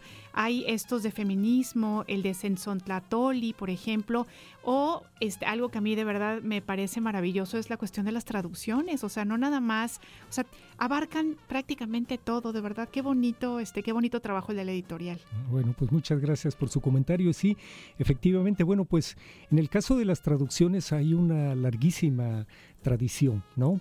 Eh, prácticamente desde la primera época, la dirigida por Sergio Galindo, se empezó a, impulsar la traducción, ¿no? Y bueno, este año yo quisiera mencionar cuando menos eh, dos traducciones que creo que van a tener eh, un buen impacto. Uno es la poesía completa de Eliot, de T.S. Eliot, de la mano de José Luis Rivas, quien ustedes saben es, además de un gran poeta, un gran traductor. En este caso haremos una coedición con la, la UAM, ¿no? Y eh, Selman Sira nos entrega un libro de Marina Esvetayeva, eh, correspondencia. ¿no? Son cartas que ella le envía a una amiga suya y son dos libros que yo creo que van a ser muy bien recibidos y que se inscriben precisamente en esa, en esa tradición que es la traducción que ha impulsado la editorial de la Universidad Veracruzana. En cuanto a las dos colecciones que menciona, sí, efectivamente, son colecciones que aparecen el año pasado, Feminismos, ¿no? Bueno, como su nombre lo indica, está destinado a dar cabida. Eh, eh, digamos, eh, hasta ahorita han aparecido dos libros de carácter teórico, pero también vienen en camino libros de carácter testimonial, ¿no? Sobre la, eh, las alertas de violencia de género en el estado de Veracruz, en fin, ¿no? Y la colección Sensón Tlatoli, pues es una colección que busca dar cabida a textos publicados únicamente en lenguas originarias, ¿no? Entonces son dos novedades que yo creo que también vale la pena destacar. Fíjese, maestro, que la semana pasada, Ile, eh, comadre, eh, unos 10 días atrás, nos visitó la directora de la Escuela Nacional de Escritores. Sí, sí, sí, sí. Y, y, bueno, el punto es, maestro Almita, que la primera referencia que dio eh, a nivel, bueno, nacional de literatura y de todo el trabajo que se está haciendo en este rubro fue precisamente la Universidad Veracruzana, ¿no? La editorial. Entonces, creo que es un gran trabajo, pero pues eh, eh, este tipo de, de situaciones eh, vale la pena, ¿no? De todo el trabajo de- del equipo que, que están llevando a cabo, maestro. Sí, definitivamente, pues es un, es un equipo muy profesional, ¿no? Poco a poco, con el tiempo, hemos lo- logrado consolidar, pues, por ejemplo, todo un departamento de producción editorial, un, pro- un departamento de sesión y gestión de derechos, el departamento que encabeza Alma, ¿no? De difusión, de promoción, en fin. Obviamente el área administrativa, el área de distribución, de, de comercialización de libros. Creo que hoy podemos hablar de una estructura bien cimentada al interior de la editorial. Oiga, y además hay otra cosa muy importante que justamente avala todo lo que usted está diciendo, maestro Agustín, justamente las coediciones, ¿no? El hecho de que haya grandes universidades, el hecho de que haya, este, ¿no? Y que ustedes, que ustedes empiecen a hacer, bueno, que yo sé ya tienen un buen rato haciendo estas coediciones, habla de justamente del profesionalismo y del buen nombre que tiene la universidad. Y sé que, bueno, tienen coediciones, ¿no? Este, bueno, además, por supuesto, todas las, las presencias que Alma nos va contando en ferias, ¿no? Y que finalmente el stand de la Universidad Veracruzana siempre tiene un, un- un lugar muy especial entre los lectores, ¿no? Sí, sí, lo que menciona es, mu- es muy atinado. Este, en algunos casos, eh, las editoriales nos buscan, buscan a la editorial de la, de la Universidad Veracruzana, ¿no? Para, para, para hacer precisamente coediciones. Fue el caso específico de Gris Tormenta, ¿no? Con quienes hemos coeditado cuando menos tres libros. Vienen en camino otros dos más, en fin, eh, con El Equilibrista, con Era, este, con Elefanta, eh, con Cantamares, ¿no? Y bueno, con dos editoriales universitarias recientemente, la UNAM y la UAM, ¿no? Entonces sí hay también un, un reconocimiento, ¿no? Que se le hace a la editorial de la UB y bueno, nosotros también hemos buscado, ¿no? Entonces creo que eso vale la pena también destacarlo en esta ocasión. Y además de que se tiene la intención de lanzar un club de lectura para promover precisamente esta actividad. Sí, esa es una idea de, de Alma Sí, yo, Espinosa. yo como que dije esa acá como, a mi que como la niña casi no trabaja, ¿verdad? Como casi no tiene actividades, pues todavía se va a echar encima un club de lectura. Sí, bueno, la, la propuesta es inicialmente que la editorial pueda tener su propio club de lectura, eh, que sea virtual, porque siempre nos, nos, nos dicen, ah, sí, yo quiero leer el, el libro, pero no estoy allá, ¿no? Quiero ir a la charla, pero no estoy allá. Entonces, lo que vamos a hacer es eh, poner eh, en conversación a los autores con los lectores y también vamos a aprovechar este, este nuevo espacio de librería.v.mx, donde estarán a la venta los libros en digitales. Entonces, desde cualquier parte del mundo nos pueden acompañar en este club de lectura. El primero va a ser, eh, ya les doy la primicia, Hija de Nadie. Entonces, en, eh, de Javier Núñez, que lo- él es un escritor argentino, y con él vamos a comenzar. Entonces, vamos a crear una dinámica de, eh, pues de, de darle los, los libros a las personas interesadas en participar en el club y también, bueno, pues es una forma de dar a conocer estos libros, de y- eh, y estarnos involucrando en estos em, espacios de lectura también, que creo que es muy importante que la editorial produzca libros de calidad como siempre lo ha hecho, pero que también tome en cuenta eh, o llegue a los lectores en, en este espacio y en esta experiencia de lectura, que es muy diferente el darle el, el libro como objeto Claro. a ya tener este, a compartir esta experiencia de la lectura. Excelente. Y si me permites, antes de que, antes de que me cierren el changarro, porque ya vi que, Que te levantan el puesto. Está nerviosito, Josué. eh, Josué ya vi que ya me quiere correr. No, jamás, jamás, jamás. Jamás mente nunca. nunca, nunca. Gracias. Bueno, pues es que como estamos de fiesta y demás, nosotros quisimos compartir con ustedes y con el público que nos escucha algunos ejemplares de eh, la, la editorial. Principalmente son libros, eh, títulos de la Biblioteca la Universitaria que el maestro Agustín ya después vendrá, me lo traeré después para, para que él hable De específicamente los la Biblioteca libros de la y, que, y también que hablemos de los 80 años de la UB, porque yo sé que ustedes tienen este también pensadas muchas Actividad. actividades, ¿no? Así es. Bueno, pues eh, eh, tenemos como eh, con la editorial eh, reimprimió algunos eh, libros, reeditó, mejor dicho, algunos títulos que ya estaban eh, pues eh, sin conseguirse, como. La muerte del pequeño burgués de orgullo y prejuicio. Ya estoy viendo. Bueno, eh, están aquí para su disposición, para ustedes dirán cómo se... Cómo La se dinámica. Ajá. Eh, también tenemos una salida para la economía china, las aventuras de Huckleberry Finn, Cándido, Galaxia de un hombre solo y el pensamiento chino. Excelente. Lean, bien. lean. Les- Para para que podamos leer, como ya nos dice este Daniela Montenegro, sálvese, Sálvese quien lea. Sálvese quien lea. Así es que, bueno, tenemos dos, cuatro, seis, siete. Siete ejemplares Cinco. para... no es cierto, no es cierto. no, son siete. Bueno, es que en Siete, realidad- siete, siete. Las primeras siete llamadas, las primeras siete personas que se comuniquen con Más por la Mañana, se podrán llevar uno de estos ejemplares que de verdad les agradecemos mucho. Nos están compartiendo. Les vamos a recordar que pueden ustedes llamar al 2288 42 35 07 y al 22 88 42 35 08. Maestro Agustín del Moral, le agradecemos mucho su visita. Venga más seguido, nos encantará platicar con Ustedes usted. digan, por aquí estamos. Nada más que sí, que con Almitas nos pongamos de acuerdo para que se pueda venir. Es la siguiente, placer la siguiente este, ocasión que vendrá el maestro será para habbar de la biblioteca de la universidad. Nos encanta, pues ya está comprometido, maestro. Mucho gusto, maestro. Muy Esta bien, es su muchas casa. gracias, gracias por estar aquí con nosotros. Nos vamos a una batalla de rolas. y, Rapidita bueno, Express. les recordamos que esto es Más por la Mañana.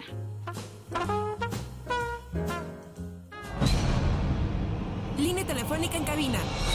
2288 423508 y 2288 423507 2288 423508 y 2288 423507 Teléfonos de más. Por la mañana. El pregón de la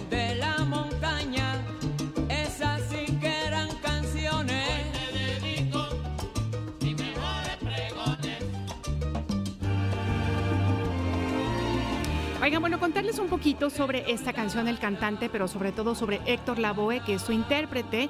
Fíjense que su nombre es Héctor Juan Pérez Martínez Ponce. Nació en Ponce el 30 de septiembre de 1946 y falleció en Nueva York el 29 de junio de 1993.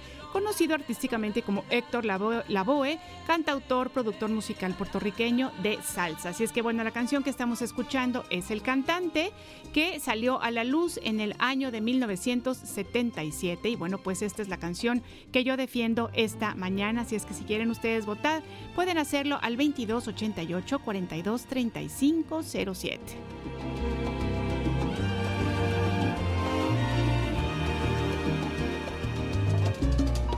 Cuando no existe otra salida. Batalla de rolas.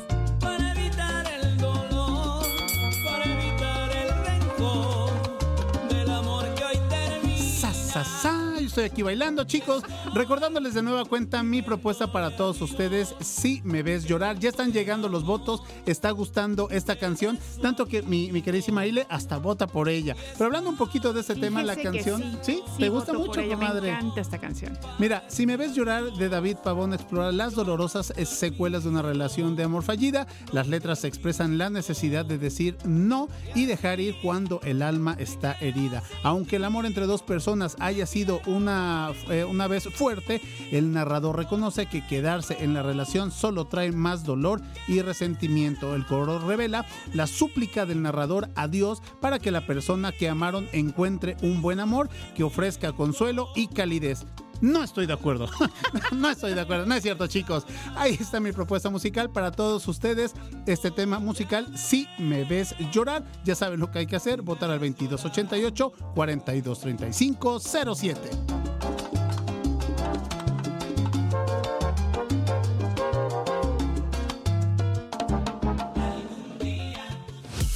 Información, empatía, igualdad, creatividad, buen trato y diversión. Se siente bien hacer comunidad, ¿eh? Más por la mañana. Bueno, a todas horas. La radio te sirve.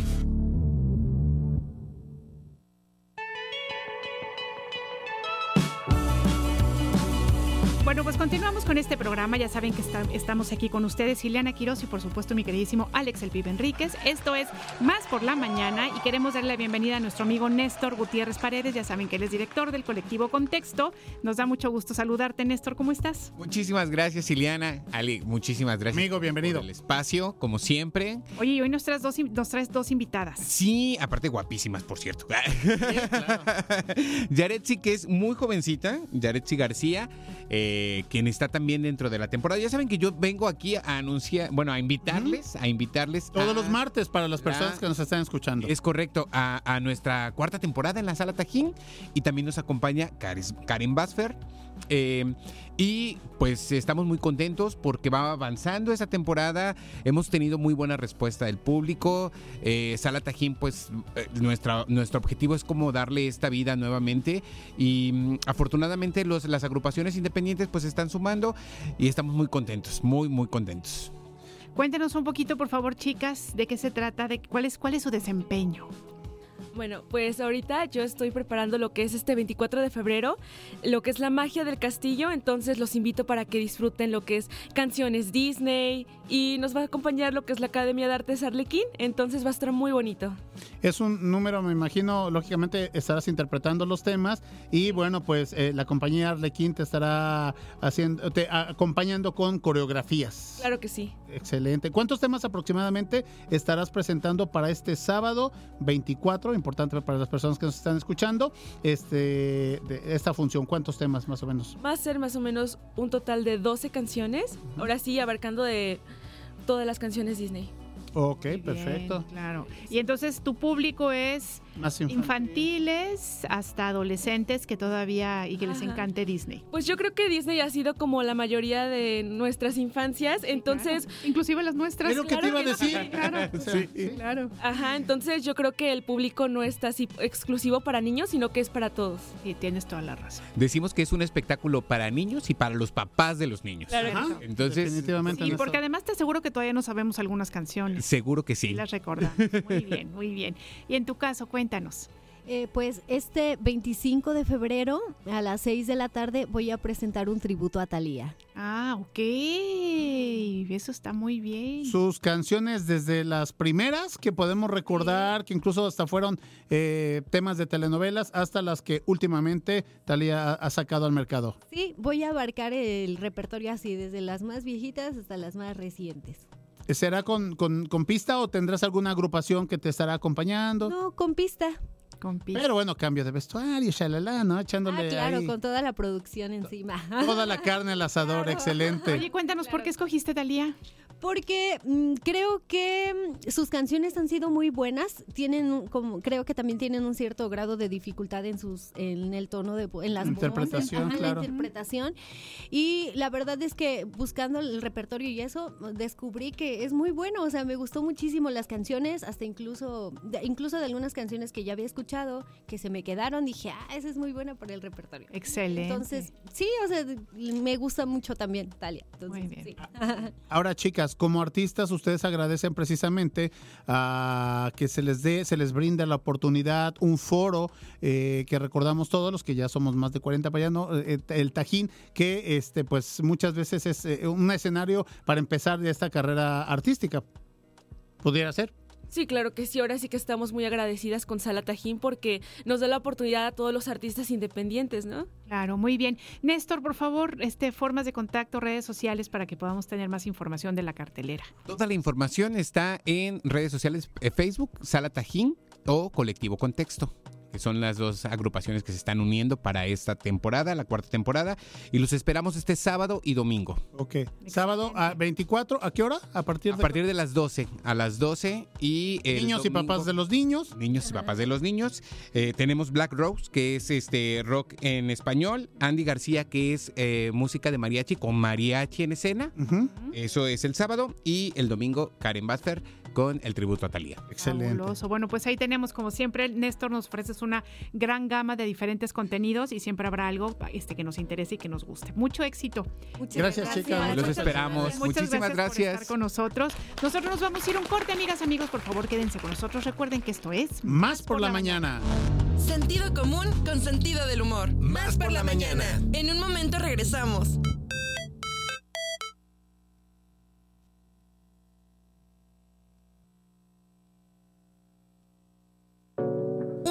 Nueva versión de nuestra comunidad es posible. Más por la mañana. La radio te sirve. Estamos de vuelta. Más ciencia. Es un espacio que se sumerge de lleno en el emocionante mundo de la investigación científica. Con el compromiso de hacer que la ciencia sea accesible para todos. Cada semana te traemos en Más por la mañana Charlas exclusivas con expertos destacados. investigadores y estudiantes de los institutos de investigación de la Universidad Veracruzana. que compartirán sus conocimientos y experiencias. Más ciencia.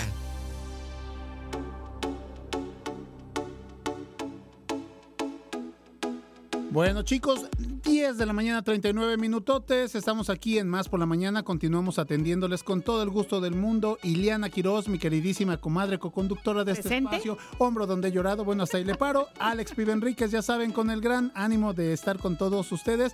Y eh, ya lo escucharon ustedes. Estamos en nuestra sección de las favoritas de las consentidas por todo lo que tienen que compartirnos. Así es de que le damos la bienvenida, sin más preámbulo, a la doctora Erika Cortés Flores. Ella nos visitan y ellos nos visitan del Instituto de Investigación Psicológicas. ¿Cómo está, doctora? Muy buenos días. Hola, muchas gracias por la invitación. Muy bien. No, pues a ustedes por venir a- a- aquí a la cabina. También tenemos a Manuel Alexander Pérez Vargas. Muy buenos días. Hola, buenos días. Si le escuchan la voz es porque sí está muy, muy joven. Muy jovencito. Exactamente. Y le damos también la bienvenida a Luis Antonio Hernández Melgarejo, también otro invitado esta mañana. Muy buenos días.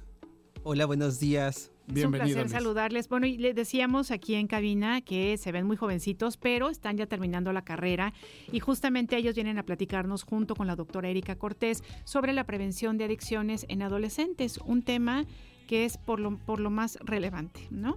Así es, mira, les cuento todo. Los chicos, eh, los chavos que me acompañan el día de hoy salen a- en un poquito de tiempo de la Facultad de Pedagogía del Sistema de Enseñanza Abierta. Yo ahí doy clases desde hace casi 20 años en la universidad y yo también trabajo en el Instituto de Investigaciones Psicológicas.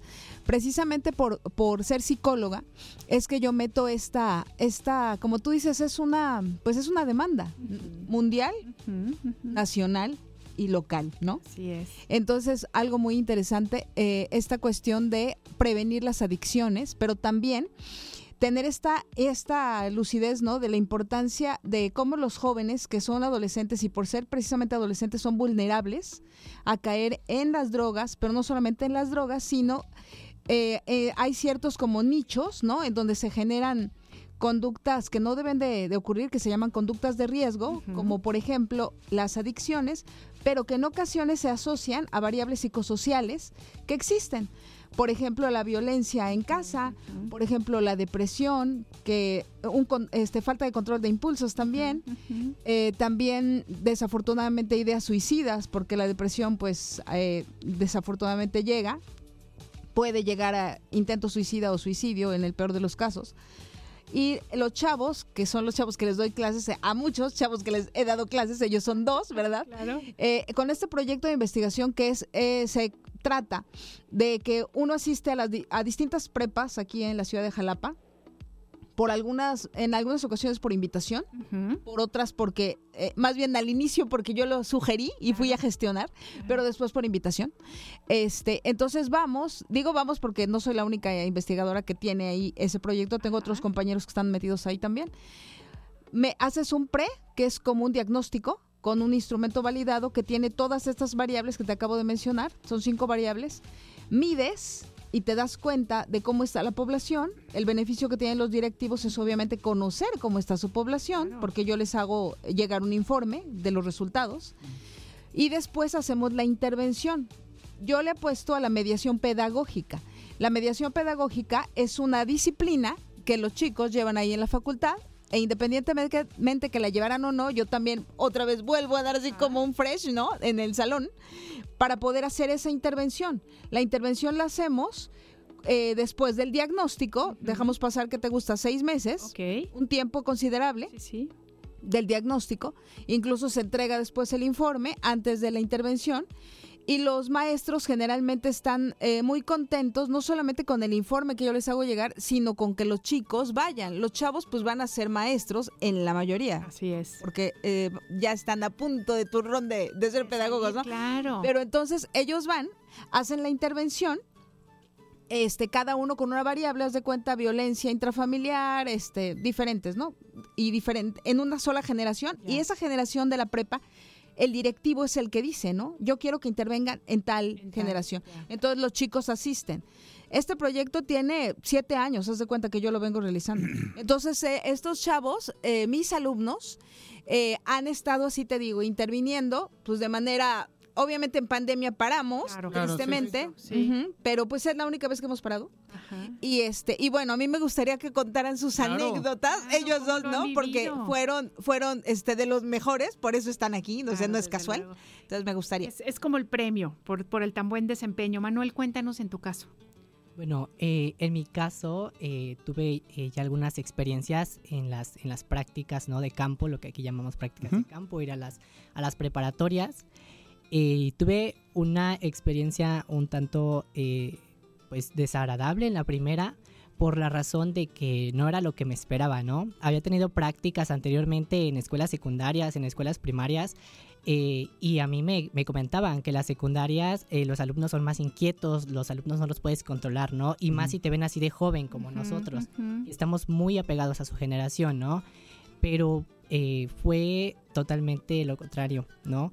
En la secundaria. Sin embargo, la preparatoria fue un poco más complejo al grado de que eh, me desesperé, ¿no? Sentí que no iba, no iba a poder controlarlos. Sin embargo, los compañeros que, que asistimos, porque asistimos en grupo, no vamos solos, eh, nos dan refuerzo, ¿no? Nos apoyan y en la segunda intervención, el segundo día, todo marchó de maravilla, ¿no? Y más con los temas que estamos manejando, ahí fue cuando me di cuenta que si el primer grupo, precisamente por la generación y por la edad, no, eh, no te tomaban en serio, tenías que llegar de alguna otra manera, porque al final de cuentas es lo que tenemos que hacer o lo que vamos a hacer en un futuro, ¿no? Como Cierto. docentes, buscar la manera de llegar a tu alumno y que él genere ese aprendizaje significativo. Entonces jugué con este tema de las generaciones y, y lo, lo tomé del lado positivo, ¿no? Porque está la generación de los millennials, la, la generación X, ahorita la generación Z, y me apoyé mucho en mi formación pedagógica. Yo, yo leo a Ortega y Gasset, que Ujú. dice, eh, o trata más bien los verdaderos problemas de los jóvenes, ¿no? Y que muchas veces los docentes mayores o de generaciones más alejadas a ellos, pues distan mucho de, problemas, ¿no? No los entienden. Nosotros, la generación más apegada a ellos, eh, ahorita la generación Z, somos los que entendemos más su contexto. Es por eso que lo que las intervenciones que nosotros tenemos o lo- los temas que abordamos son temas que incluso nosotros hemos vivido y que muchos se están repitiendo en muchas preparatorias, en muchas universidades, en los primeros semestres de universidades, ¿no? Los problemas son similares, problemas de depresión, problemas de ansiedad que se ha visto de, eh, pospandemia ha incrementado eh, y problemas con, con las drogas, ¿no? Adicciones o violencia intrafamiliar, ¿no? Así es. Entonces, nosotros entendemos el contexto de los alumnos, es por eso que cuando intervenimos tenemos un, un mayor impacto en ellos, ¿no? Porque de igual forma no buscamos ir a dar una plática, sino que buscamos que ellos interactúen con nosotros y que nos cuenten sus experiencias. Fabuloso. Ortega y Gasset dice eh, una frase muy, muy importante, ¿no? Yo soy yo y mis circunstancias. Si no salvo mis circunstancias, no me salvo yo. Así es. Lo que queremos hacer es que los alumnos entiendan la circunstancia, entendiendo la circunstancia como el lugar en el que nacemos, la familia que nos tocó, eh, el estatus económico, la zona geográfica, los amigos que tenemos, todas estas circunstancias que no son las que nosotros buscamos, pero que sí podemos incidir de manera positiva, como previniendo, ¿no? Previniendo, que siempre hablamos de eso en este programa, la ¿no? La de cuestión la de la prevención. Este, en tu caso, Luis, para que no se nos acabe el tiempo, también queremos escucharte. Cuéntanos cuál ha sido tu experiencia. Ala, a mí me tocó Me encantó ese ala. Uy. tocó distintas situaciones. Eh, entrar con chicos de preparatoria es muy distinto porque yo he estado con chicos de secundaria eh, practicando, pero con los de preparatoria tienes que saber cómo llegarles. Y si tú sabes cómo, cómo entrar en su mundo, ellos solitos se van a abrir a ti. Ellos solitos te van a decir, ¿sabes qué? Después de que me explicaste esto, sí, es verdad que lo tengo, es verdad que lo paso. O sea, estas características, sí, en mi casa hay violencia. Y sí, sufro de problema de ansiedad. Y ellos mismos se dan cuenta y ayudan a que a prevenir. Nos ayudan, se ayudan ellos mismos y hacen que todo empiece a fluir más rápido en la dinámica de intervención. O sea, se les explica, a ver chicos, ustedes cuéntenos qué tienen, qué les pasa. ¿Qué Como- sienten? ajá, para que ellos también saquen lo que tienen. Porque muchas veces eres joven y estás en tu casa y a quién le cuentas. Buscas a alguien de tu edad para contarle, para, para sacar lo que tienes dentro.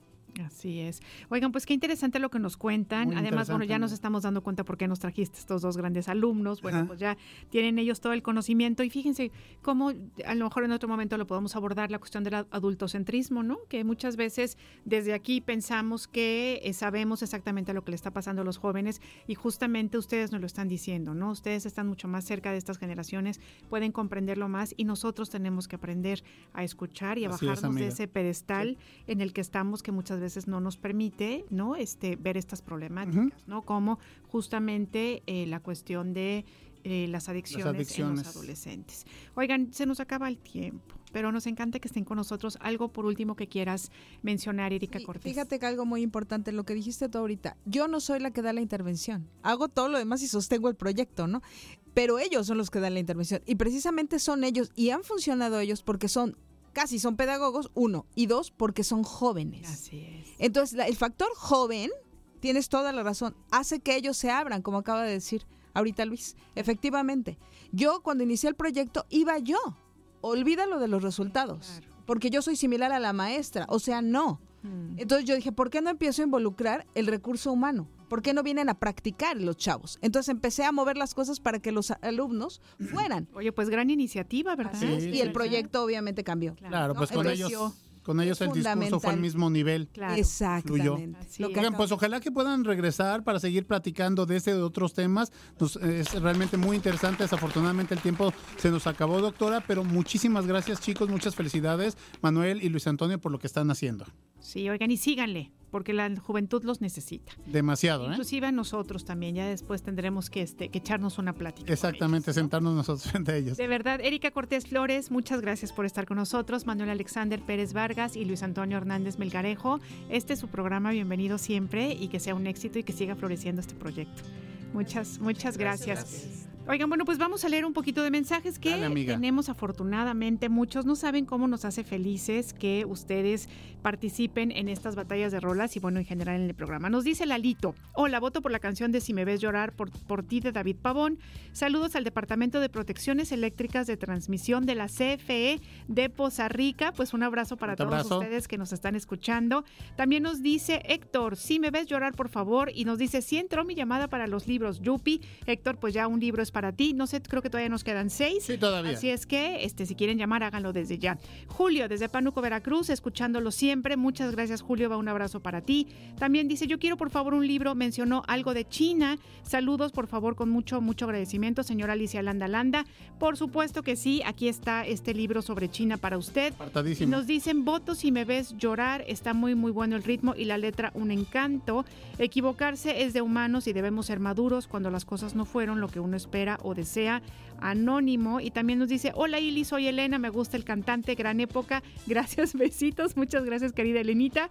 Esta canción del cantante, este, bueno, pues el voto ya lo tienen de Elenita. Claro que sí, y es tiempo de ir levantando el puesto, de agradecerles que nos hayan acompañado desde el inicio de este espacio hasta ya ahorita unos minutitos. Gracias a la producción, como siempre, Lalo, Josu, Alita Mota, Cristi Titi Fuentes y por supuesto, comadre, muchas gracias a ti. Muchas gracias para ti. Saludos a Carlitos Zamora que ya está aquí también. Un abrazo para ti. Y bueno, decirles que ganó la canción, obviamente, Si me ves llorar por ti, de Pavón. Y bueno, pues que pasen un muy feliz día. Les esperamos aquí el día de mañana a las 9 de la mañana para más.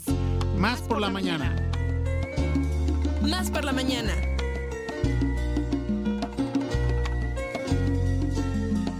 Más por la mañana. Es preciso decir que no cuando se tiene el alma